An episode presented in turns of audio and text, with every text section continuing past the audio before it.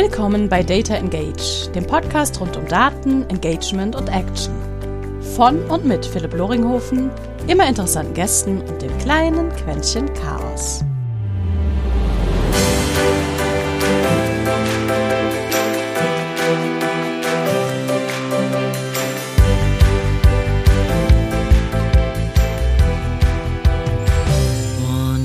Herzlich willkommen zu einer weiteren Episode Data Engage, einem kleinen Podcast rund um Marketing Analytics, dem Fokus, wie können wir Daten eigentlich einsetzen für eine bessere Kundenkommunikation und überhaupt immer wieder spannenden Themen aus dem Marketing. Heute niemand anderes als ich selbst, dafür aber mit einem für mich sehr wichtigen Thema und zwar dem Thema des Trackingplans.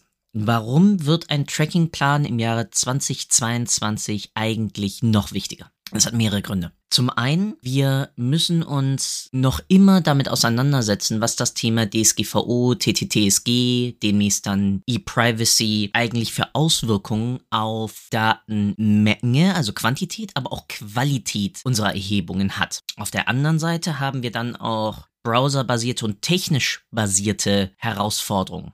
Adblocker, VPN-Nutzungen, ITP, ETP und was da nicht alles sicherlich noch in den nächsten Monaten, Jahren auf uns zukommt. Natürlich haben wir einige Maßnahmen dagegen. Wir können serverseitiges Tracking aufsetzen, beziehungsweise serverseitiges Tagging. Wir können auch clientseitiges Tracking insofern verbessern, indem wir es self-hosted machen, Stichwort zum Beispiel Matomo.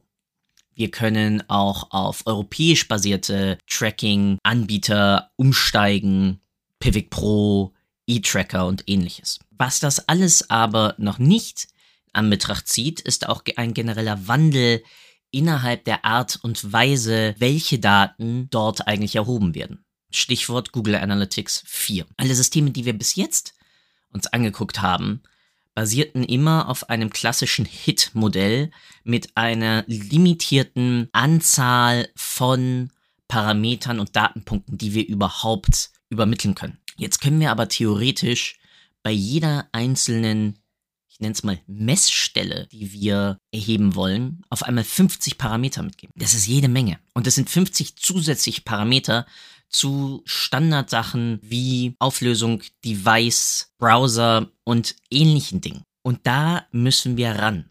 Weil da muss endlich ein Konzept hin, das nicht mehr nur einfach chaotisch dann alles zu mit möglichen Daten, die uns vielleicht mal helfen, etc. pp. Ja, Google Analytics ist in meinen Augen eigentlich mehr oder minder der beste Beweis dafür, wie relevant heutzutage dann ein Trackingplan ist.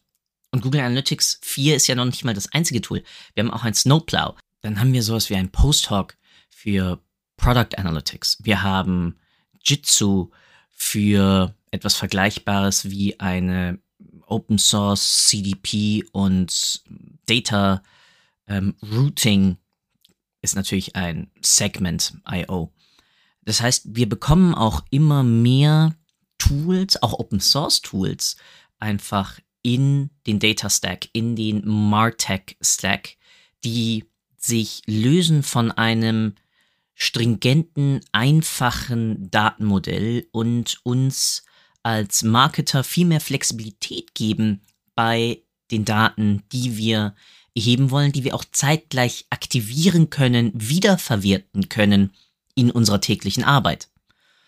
Und all diese Flexibilität, all diese Offenheit, all diese Möglichkeiten können natürlich auch überfordernd wirken. Ja, sie können dafür sorgen, dass wir dann eher weniger mit den interessanten Datenpunkten machen, anstatt mehr.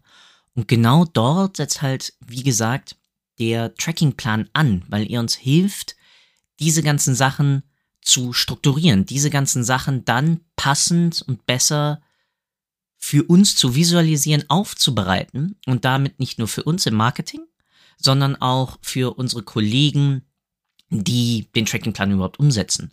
Für die IT, aber auch für Legal, für andere Teams, die auch möglicherweise mit relevanten Website-Daten arbeiten möchten, arbeiten sollten, auch dann sehen, was haben wir, wo wird es erhoben, wann wird es ausgelöst. Und vergessen sollte man natürlich nicht die wachsende Anzahl generell von CDPs. Es ist das Tool-Thema schlechthin der letzten zwei Jahre. Ja, Customer Data Plattformen haben als Grundlage und als Ergänzung zu einem CRM nun mal das Ziel, weitere relevante Marketing-Datenpunkte abzulegen und zur Aktivierung vorzuhalten. Also, ohne Trackingplan stehen wir ziemlich blöd da, weil wir random irgendwelche Sachen erheben und auch nie so ganz wissen, was fließt wohin und warum. Und das ist auch genau die Einleitung. Ein Trackingplan erklärt uns auf Basis unserer sowohl unternehmerischen strategischen Ziele als auch dabei dann dem Einfluss, den unsere Website haben kann, was erheben wir, wann erheben wir es, wofür erheben wir es und wo schicken wir diese Daten, die wir auf der Website erheben, dann hin. Wichtig, der Trackingplan ist ein Trackingplan für unsere Website. Es hat nichts mit einer, ich nenne es jetzt mal neudeutsch, Data Flow Map zu tun, wo wir die gesamte Datenlandschaft und das gesamte Verschieben von einzelnen Datensätzen innerhalb unserer gesamten Infrastruktur visualisieren. Der Trackingplan ist rein für unsere Website. Wie fängt man also am besten mit einem Trackingplan an? Es hört sich jetzt doof an, aber am Anfang. Und zwar ist die erste Frage grundlegend, welche strategischen Ziele haben wir eigentlich als Gesamtunternehmen? Dann darauf aufbauend die Frage, wie hilft unsere Website uns dabei? Ja, und da geht es nicht nur um die Marketingperspektive, das ist natürlich das naheliegendste, aber einige dieser Datenpunkte sind vielleicht auch für Customer Service relevant oder selbstverständlich für Sales. Stichwort Marketing Qualified Leads, also schon einmal ein gewisses Lead Enrichment vielleicht auch schon aus den Daten der Website, der Interaktionen abzuleiten oder für das Lead Scoring und ähnliches. Das heißt, wichtig, ein Trackingplan ist auch etwas unternehmensübergreifendes, auch wenn Marketing durch die ganze Anzahl der Marketing-Pixel, der Tracking-Tools und ähnliches grundlegend eigentlich großen Einfluss hat. Aber wenn wir von einem Software-as-a-Service-Unternehmen zum Beispiel sprechen, dann ist so ein Tracking-Plan natürlich auch eine Relevanz für das Produktteam. Ja, welche Events, welche Verhaltensweisen innerhalb unseres digitalen Produkts, unserer App und ähnliches erheben wir eigentlich? Und warum erheben wir es? Ja, also wie gesagt, gleiche Fragen dort gestellt, und ein Trackingplan sollte übergreifend sein, damit man auch gewisse Sachen nicht doppelt misst, nicht doppelt erhebt und ähnliche. Wenn wir also die Ziele haben und welchen Beitrag, welchen Wertbeitrag kann die Website, kann unsere App, kann unser Produkt, also all das, was wir sozusagen messen können, dem beitragen, dem zutragen, geht es in die Dokumentation. Und Stichwort Dokumentation, das kann man natürlich machen in einem Microsoft Excel. Das kann man natürlich machen in einem Google Docs, in einem Airsheets, in mit Blatt, Stift und Papier oder in Confluence. Es gibt aber auch Tools wie zum Beispiel ein Avo. Es gibt Tools wie zum Beispiel ein Iteratively und es gibt sogar trackingplan.com. All diese Tools sind nicht nur reine Dokumentation, sondern sie überprüfen auch mehr oder minder das, was ihr als Tracking Konzept, als Trackingplan dann aufgebaut habt, auch auf Vollständigkeit gegenüber dem, was dann wirklich aus der Website kommt. Das heißt, du hast auch einen gewissen Qualitäts, ein gewisses Qualitätsmanagement und zeitgleich natürlich auch eine gewisse Vollständigkeitsüberprüfung. Tun wir eigentlich überhaupt das, was wir uns hier aufgeschrieben haben? Also, back to topic. Wir haben uns also für eine Art der Dokumentation entschieden.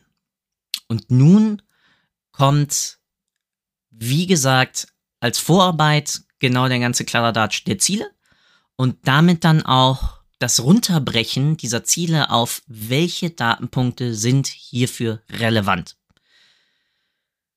Sprechen wir also von Lead Enrichment als einen der Quellen, dann müssen wir uns natürlich dort überlegen, welche Datenpunkte können wir für das Lead Enrichment überhaupt gebrauchen. Jenseits mal von Formularabfragen.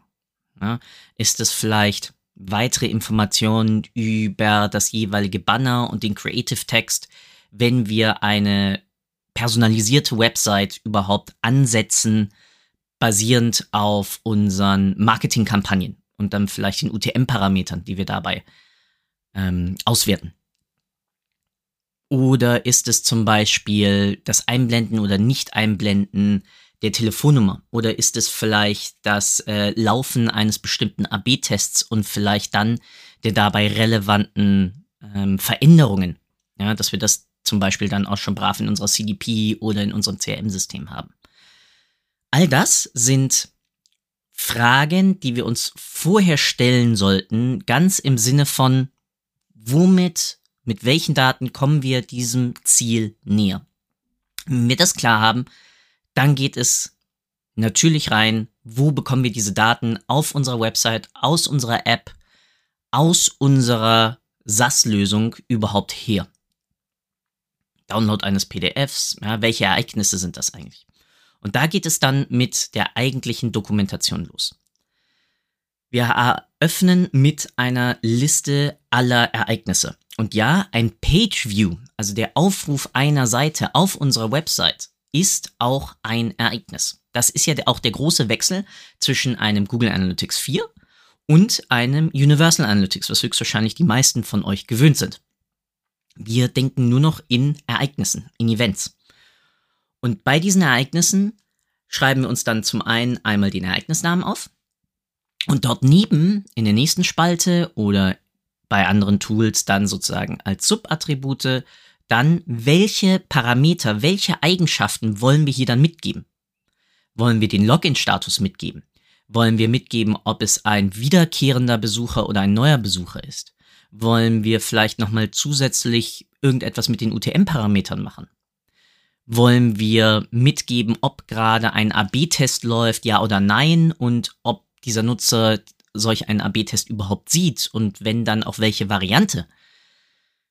Fragen über Fragen. Aber genau darum geht es. Ereignis, daneben die Ereignisparameter. Daneben würde ich empfehlen, was für ein Variablentyp das Ganze ist. Geben wir es als Text mit oder ist es eine Zahl oder ist es ein sogenannter Enumerator, also eine Liste von ganz bestimmten Werten, die hier eigentlich nur angegeben werden können. Beispiel wieder vom Login. Ist derjenige eingeloggt? Ja oder nein? Das kann ja nur zwei Werte haben. Ja, also true und false. Wäre also wunderbar für einen boolischen Wert. Dann die nächste Stufe ist, wodurch wird dieses Ereignis dann ausgelöst? Bei einem Page View ist es klar durch einen Seitenwechsel. Aber einige von uns benutzen ja auch sogenannte SPAs, also Single Page Applications, woraus mehr oder minder, auch wenn du zum Beispiel ein Editor X benutzt oder ein Wix.com ähm, oder teilweise jetzt auch manche WordPress Frontends, dann sind das sogenannte SPAs. Da wird die eigentliche Seite gar nicht mehr neu geladen, sondern da bleibt alles für den Browser auf der gleichen Seite. Er fragt also keine neuen Daten am Server an, aber der Inhalt wechselt trotzdem. Und dort brauchst du natürlich dann ein Ereignis, entweder History Change, ja, weil auch SPAs ermöglichen es dir ja dank der Browser-Technologie vor und zurück innerhalb deiner ähm, Journey, deiner einzelnen Schritte durch die Seite zu wechseln. Und auch darauf kann ich natürlich einen sogenannten Trigger setzen. Du hörst, das Ganze hängt auch teilweise noch immer oder hängt in der Logik auch von einem Tag Manager. Ja, welcher Tag wird aufgerufen, also welches Ereignis schicke ich irgendwo hin, wodurch wird es aufgerufen und womit wird es aufgerufen im Sinne von mit welchen Attributen, mit welchen Parametern, mit welchen Eigenschaften. Dann als nächstes kommt die Spalte, wohin schicken wir das Ganze?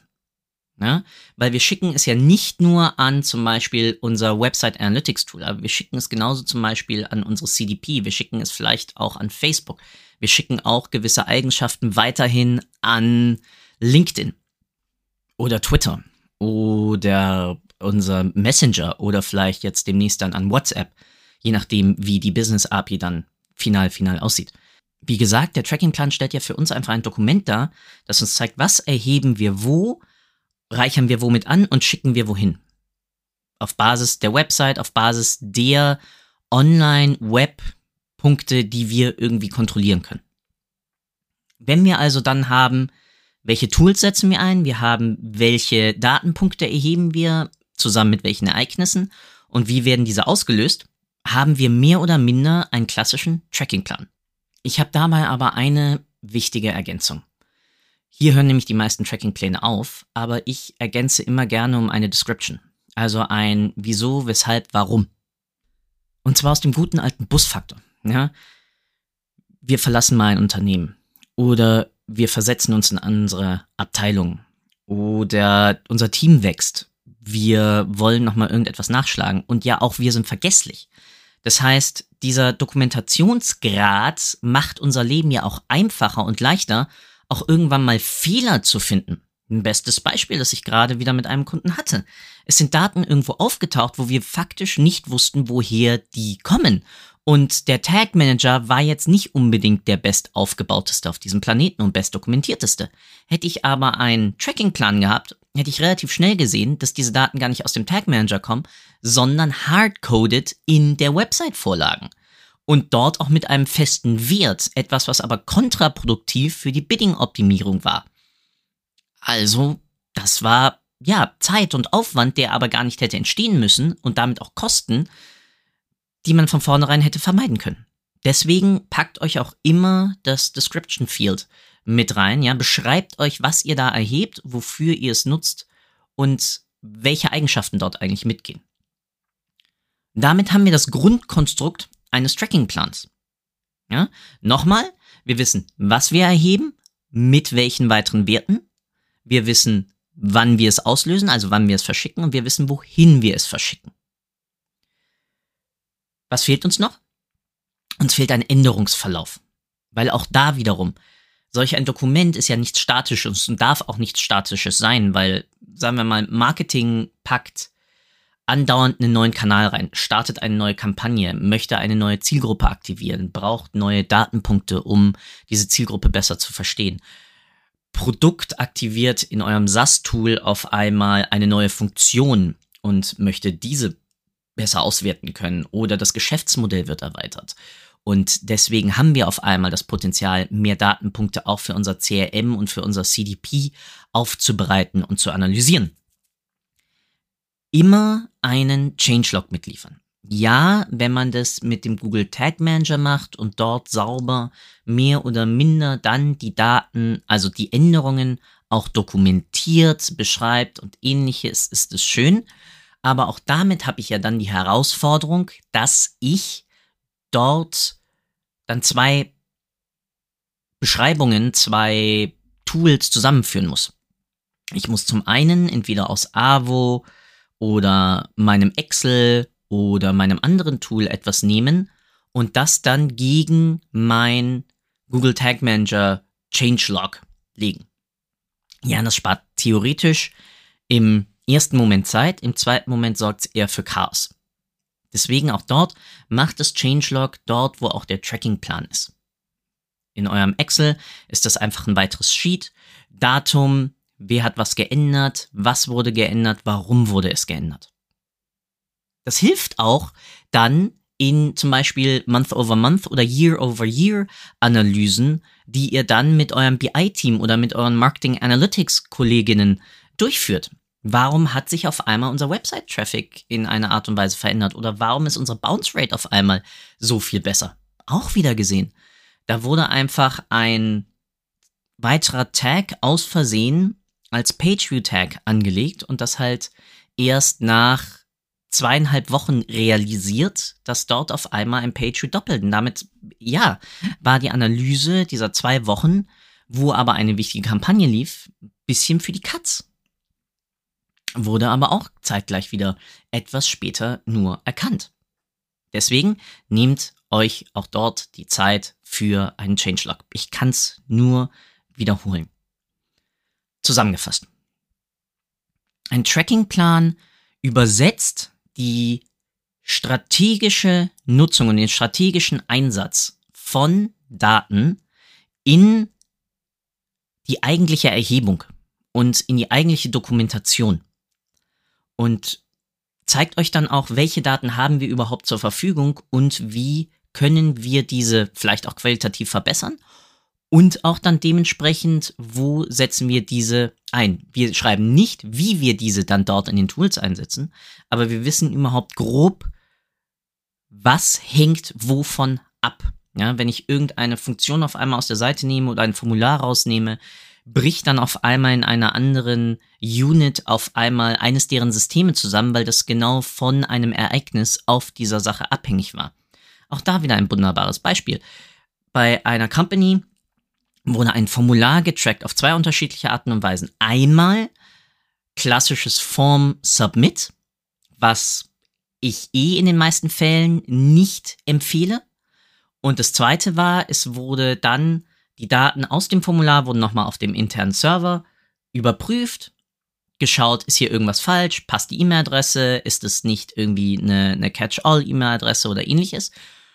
Und dann zurück ans Formular als Response geschickt, wo dann dementsprechend auch die Fehlermitteilungen im Formular nochmal angezeigt werden konnten. Und erst wenn das alles passte, hat das Formular im Endeffekt den Yes Submit Event bekommen, das auch als Custom Event dann im Data Layer gelandet ist. Und auch darauf wurden einige Dinge abgeglichen. Und jetzt haben sich dann einige gewundert, ja, warum ist denn die Anzahl der einfach klassisch Submit getrackten Events anders als die der dann vom Server. Natürlich, weil nicht jeder Submit sauber ist. Aber auch da hilft ein Tracking-Plan, indem man nämlich dann die einzelnen Trigger sauber auch erklärt, damit dann auch, wenn jemand, der nicht hundertprozentig so tief drin ist, aber gerade einen neuen Marketing-Tag zum Beispiel genau dafür aufsetzen möchte, weiß, ich nutze kein Formular, klassisches Formular Submit-Event, sondern ich nutze das Custom-Event, was wir extra haben, damit die Datenqualität stimmt und damit auch sich einfach die Verhältnismäßigkeit oder mehr oder minder die Vergleichbarkeit zwischen einzelnen Conversions oder Eventzählungen oder ich weiß nicht was dann auch matcht. Und das macht ein Trackingplan. Er macht euer Leben einfacher und er macht auch das Leben eurer Kolleginnen und anderen Abteilungen einfach. Deswegen tut mir den Gefallen, setzt einen Trackingplan ein und arbeitet einfach damit. Und das ist auch schon mein Wunsch zum Abschluss dieser Episode. Baut euch einen guten Trackingplan, damit ihr immer wisst, was messen wir wo, warum, wofür, wodurch wird es ausgelöst und welche Veränderungen haben wir gemacht. Und damit entlasse ich dich in einem wunderschönen Tag. Vielen Dank. Ciao, ciao.